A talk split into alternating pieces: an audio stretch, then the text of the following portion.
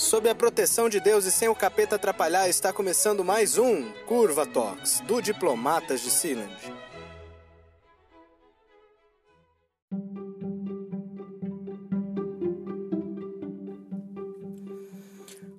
Hoje eu vou conversar com Fernando Tremura, ele é advogado, atua na área de regularização fundiária. E ele já esteve com a gente no Curva Talks 21, CurvaCast, desculpa, 21, onde nós conversamos sobre o Chile insurgente e sobre a briga inicial do Bolsonaro com o PSL, né? quando eles estavam começando a dar sinais de mais claros de divórcio. Então, se vocês gostarem dessa, dessa entrevista, depois vê a participação dele lá no Curva Cash 21, vai ser é, foi um episódio bem legal de se gravar também. É isso.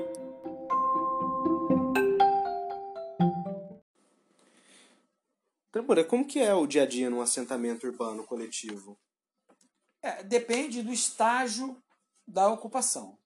Por exemplo, é, o, o, dia a dia no, no começo de uma ocupação é de organização, de a busca de, de, fornecimento de água, de energia elétrica, da maioria das vezes de forma clandestina, até porque a própria companhia não aceita é, fazer ligação de, de água e nem de energia nas ocupações. Então as pessoas não têm uma outra alternativa a não ser fazer a ligação clandestina. E aí é é o, processo vai amadurecendo, vai da, da lona, normalmente se passa para o estágio da construção de madeira, do madeirite e da telha eternite. E aí, conforme a, a, a, ocupação vai se consolidando e o tempo vai passando, eles é, transformam, vão edificando as suas moradias que todo mundo quer viver bem, quer ter condição de segurança para trabalhar, e até quando você tem uma, uma moradia de alvenaria, ela tem menos risco de incêndio, então é a evolução natural. E o cotidiano depois é de uma é de uma moradia comum. Na, na, na quem mora numa ocupação tem regras, tem é, que cumprir os mesmos direitos de vizinhança que tem nos tem, outros lugares. Tem muita diferença entre uma ocupação que é organizada por um movimento social, de uma, uma, ocupação mais espontânea, assim, tem, em termos de, de, de organização da comunidade mesmo, de regras comuns e por aí vai. Ah, sempre tem. Todas são organizadas, tá? Quando você não tem uma entidade que organiza, os próprios moradores, né, acabam organizando. Não existe ocupação que as pessoas são só indivíduos sozinhos. Não, não, não existe isso né, numa, numa ocupação, é, as pessoas têm até por uma questão de sobrevivência de, de, de se organizar em grupo, para poder dividir os espaços, para poder organizar as vias de acesso e também ter um regramento de comportamento, como recolher o lixo, onde colocar o lixo. Tudo isso demanda organização, até porque as ocupações elas são privadas do saneamento básico, do, do atendimento básico, como por exemplo ou a coleta de lixo. Uhum. Entendeu? Então eles são obrigados a se organizar, independente de ser de organização ou não. Entendi. Ah, qual que é o perfil das moradias irregulares aqui em Ribeirão?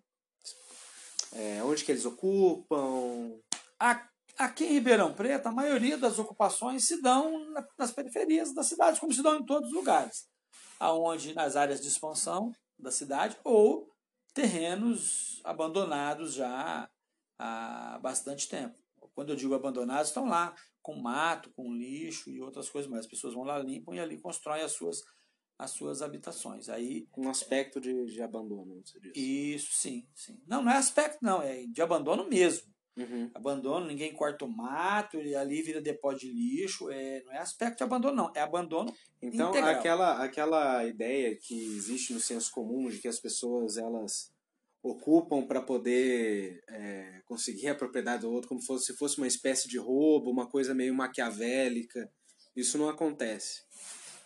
Não, olha, quando você tem um agrupamento, onde você tem ali centenas até milhares de pessoas, sempre tem um ou outro que é o espertalhão que está ali no meio. Isso é comum em qualquer grupo social. Sempre tem aquele que tem a boa intenção mas eu posso afirmar que a maioria são de boa intenção e de necessidade.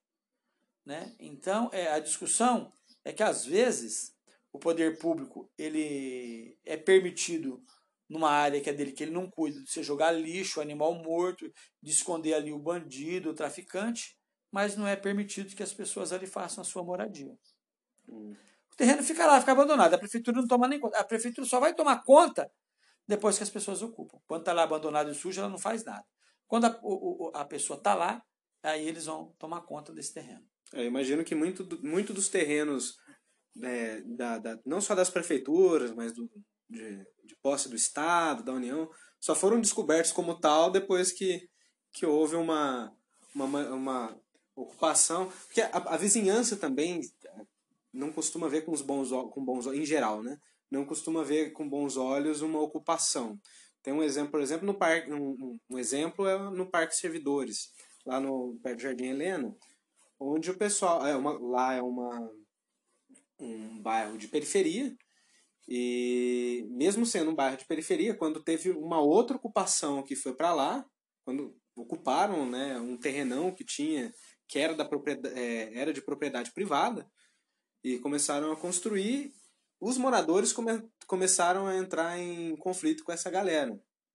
Entendeu? E existe até uma certa animosidade entre eles. Né? Uma certa disputa lá dentro de, de influência e poder. Né? É que nós temos uma cultura da questão da propriedade. Quando a pessoa ela compra uma propriedade, a primeira coisa que ela pensa: isso aqui vai valorizar? É a primeira coisa que está é o pensamento do capital. A pessoa compra uma área, compra uma casa, no sentido de que não só dele morar, dele ter o conforto, ele pensa, eu tenho que morar bem, viver bem, e essa, e essa, é, essa, esse espaço tem que ser valorizado. Ninguém quer ganhar uma favela de presente na porta da sua casa. Essa é uma realidade. E eu posso afirmar para vocês que ninguém quer morar na favela. Ninguém que está na favela quer morar na favela. As pessoas querem morar. A necessidade as empurra para lá. E é lógico que tem um conflito com a moradia, porque quando você tem uma ocupação próxima a uma moradia, o valor capitalista dessa moradia, o valor e aí é valor especulativo mesmo, que essa pessoa não vai nem vender, né? O valor daquele imóvel ali para o mercado ele desvaloriza.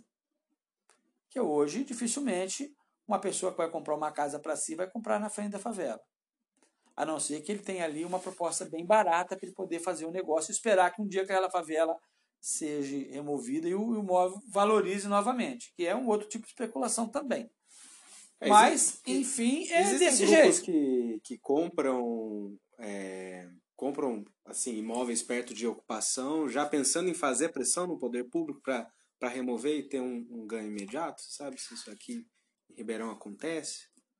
Isso acontece às vezes ao contrário. Por exemplo, tem uma área aqui que estava reservada para uma entidade de, de, de construção de moradia popular, uma entidade popular, ela conseguiu reservar uma área para construir o empreendimento. Entrou com na Caixa Econômica, tudo. Paralelamente, outras grandes construtoras também entraram com empreendimentos no entorno deste empreendimento. Assim, por mera coincidência ou por outras coisas, todos os empreendimentos é, já foram liberados para a sua construção e o empregado, o empreendimento que era destinado à construção de moradia de interesse popular, até hoje não conseguiu sair do papel, hum. sendo que eles percorreram o mesmo espaço, inclusive é, já com o projeto protocolado na Caixa. Mas por que, que isso se dá? Porque você imagina se sai primeiro a, a moradia, que é de interesse popular, que é o Minha Casa Minha Vida Faixa 1, que hoje já não existe mais, que o Bolsonaro já extinguiu. Uhum. Né? Mas na época existia. Se sai o empreendimento do Minha Casa Minha Vida Faixa 1, que é cercado pelos empreendimentos de Minha Vida, Minha Casa Minha Vida Faixa 2, que é aqueles pelas grandes construtoras, tipo MRV, Pacaembu, e outras aí que estão aqui no mercado, se eles constroem depois, do lado um empreendimento que é para Minha Casa Minha Vida, faixa 1, tipo é, o condomínio aqui de prédios Wilson Tone né, e outros mais são Minha, Minha Casa Minha Vida, faixa 1, ele, a dificuldade que eles iam ter para vender um apartamento uma outra faixa de pessoas que podem pagar uma parcela aí de mil, de mil e duzentos reais, tendo no meio um, um projeto de desfavelamento, por exemplo. Então, é, já ia, é, entre aspas, o imóvel deles nascer desvalorizado. Então, coincidentemente, o imóvel deles, que depois que você vendeu também, aí o problema é do consumidor, deixa de ser da construtora. né? Então, depois que, problemas, né? agora quem tem informação privilegiada é a construtora, não é o cara que vai comprar, né? Isso. Então aí e é esse jogo. Agora, a moradia é um problema sério aqui na cidade de Ribeirão Preto, né? Hoje, se o governo cumprir todas as reintegrações de posse que ele está pleiteando, hoje nós teríamos em torno de 30 mil pessoas na rua. Nossa. Né? Ou, corrigindo, 30 mil famílias. Famílias? Na rua. E que pode isso, esse número então avançar. Nossa, é mais de 5% da população. Então, o que, que acontece? Você imagina todas essas pessoas na rua se você não tem aonde colocar. Hoje a prefeitura tem alegado não cumprir mais as, as reintegrações, porque não tem onde botar as pessoas para cumprir a Convenção Internacional, que diz que as pessoas têm que ser removidas para, para abrigos públicos, salubres, que tenham a condição de. Nós não temos isso aqui hoje. E hoje aqui também, na nova lei de habitação de interesse social, também aqui na nossa legislação, que não tinha antes, foi é, incluído o aluguel social. Que é, por exemplo, em caso de emergência, onde você pode ter que remover uma família por risco né? Você poderia levar aí para um, um aluguel emergencial, é, que é provisório. Mas até hoje não foi praticado aqui ainda, está só no uhum. papel. Né? E agora nós estamos aguardando aí o novo empreendimento aí do novo governo. O novo governo ele tem uma outra tese.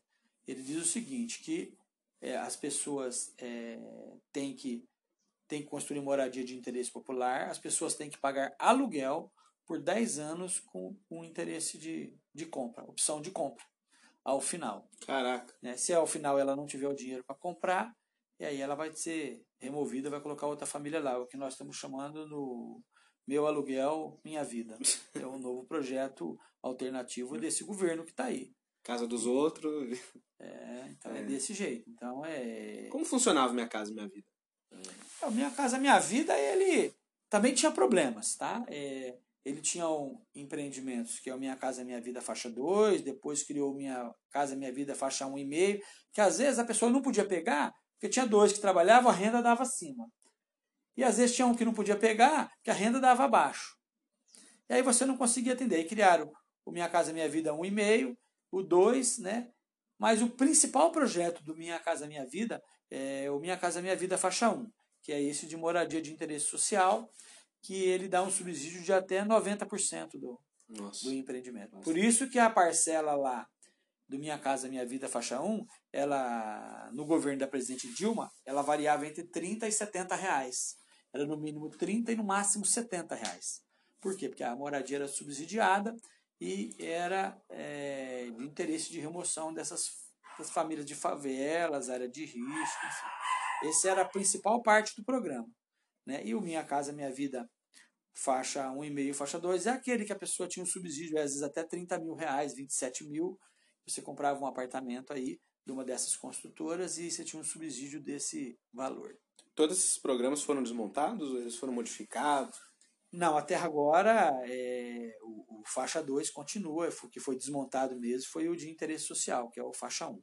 Hum. Esse, é, parece que esse era o, o, o grande gerador do déficit, segundo hum. esse governo que está aí, na, na economia do país. Né? E aí ele foi o primeiro extinto. E esse governo já deixou bem claro que ele tem um outro, um outro patamar de, de, de, de visão. Inclusive, ele ampliou agora o financiamento da casa própria classe média. Entendi. Ah, como é que funciona o processo de regularização fundiária? É, a, na verdade, nós estamos agora num processo novo, tem várias áreas aqui em Ribeirão Preto já, em, em várias comunidades, mais de 30 que já estão num processo bem avançado de regularização fundiária. O, o, processo mais antigo que nós temos aqui, a experiência que a gente já viveu, que a pessoa recebeu o título, é o Jardim Progresso, né, que é ocupação já de mais de 30 anos. E o Jardim Progresso, ele já, as pessoas já estão agora começando nesse Pode falar. Tanto uma reintegração de posse como uma desocupação voluntária, ambos eles geram impactos na sociedade e no entorno. É, lógico que a reintegração é a maneira mais agressiva de que gera um impacto imediato. Então, por exemplo, é, são, é, ela, é, ela nunca é de forma tranquila, ela é sempre de forma abrupta, porque chegam lá na, na porta das pessoas é, máquinas, polícia, um cachorro, com bomba, um monte de, de, de aparato para reintegrar um espaço onde só tem donas de casa, criança e trabalhador. Muitos doentes e tudo. Então, é, é, isso é muito desgastante. E, e, o governo tem tentado evitar isso. Por quê? Porque é um desgaste também para o governo.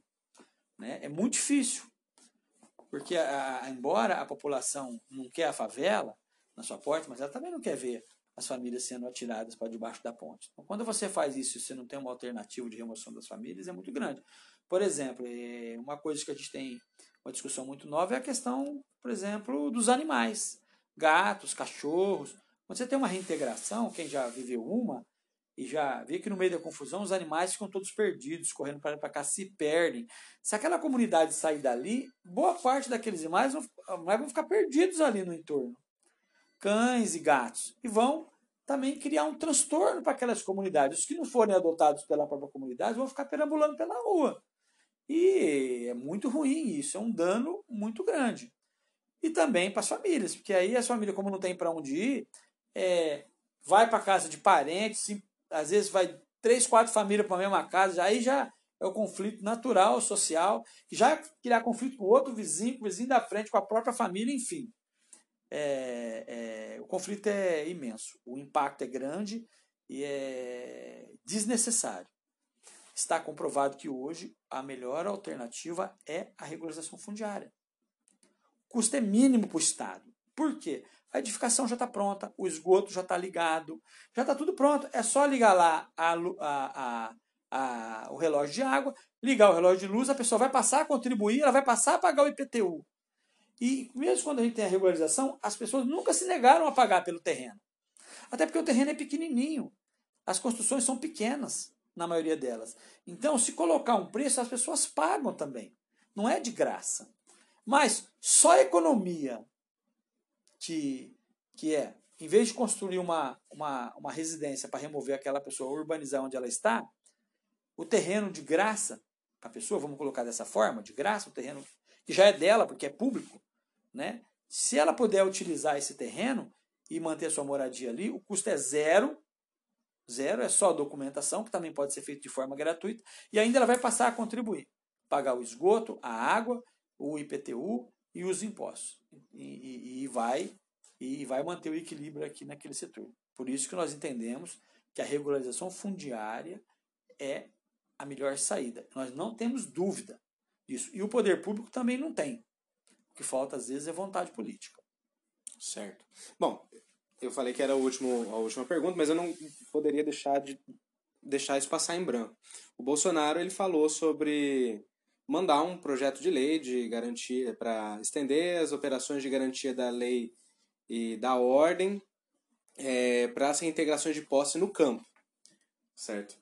É, justamente porque os governos de estado, é, ou às vezes quando o INCRA é, ele tem convênio com o município, né? O município também, eles preferem muitas vezes a, a via da mediação, da, da negociação e acaba não, não fazendo a reintegração de posse por todos esses motivos que você elencou. Você acha que existe a possibilidade disso, de, dessa iniciativa dele se voltar para a cidade também contra os movimentos é, organizados na cidade, os movimentos na, por luta de moradia? Na verdade, isso já acontece. Já acontece e aqui no estado de São Paulo, aqui na nossa cidade, já acontecia, né, aqui no município, e agravou-se ainda mais com o empoderamento agora de algumas autoridades nesse sentido. Aqui a criminalização do, dos movimentos de luta pela moradia é muito grande. Aqui eles são denunciados diariamente né, como é, lideranças criminosas, como quadrilhas de ocupação de terra.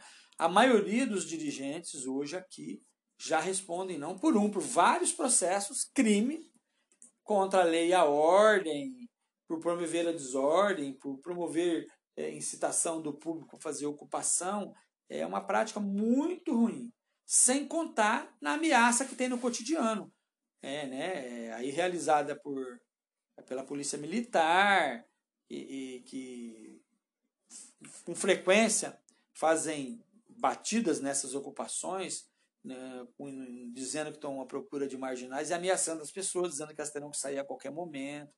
Quer dizer, é o Estado a serviço do capital. Né? É... é e aqui nós temos várias ocupações, por exemplo, hoje que estão colocadas em cima de áreas que estão destinadas para a construção de moradia popular, teoricamente. Mas esses projetos não saíram do papel. E hoje lá nós já temos lá, como aqui a Vila União, tem mais de 700 famílias em cima de uma área que eles querem desocupar para fazer moradia popular, teoricamente. Então por que, que não urbaniza? Não é muito mais fácil organizar as pessoas que já estão lá, organizar? Ah, mas se a gente fizer prédio, mora mais gente. Isso aí me lembra, só, só um adendo, isso me lembra a, durante a greve geral que teve no ano passado, a tropa de choque fechando o trânsito para evitar que os grevistas fechassem o trânsito. Entendeu? É a mesma, a mesma lógica. Né? Isso, Você então. desocupa o cara é. para.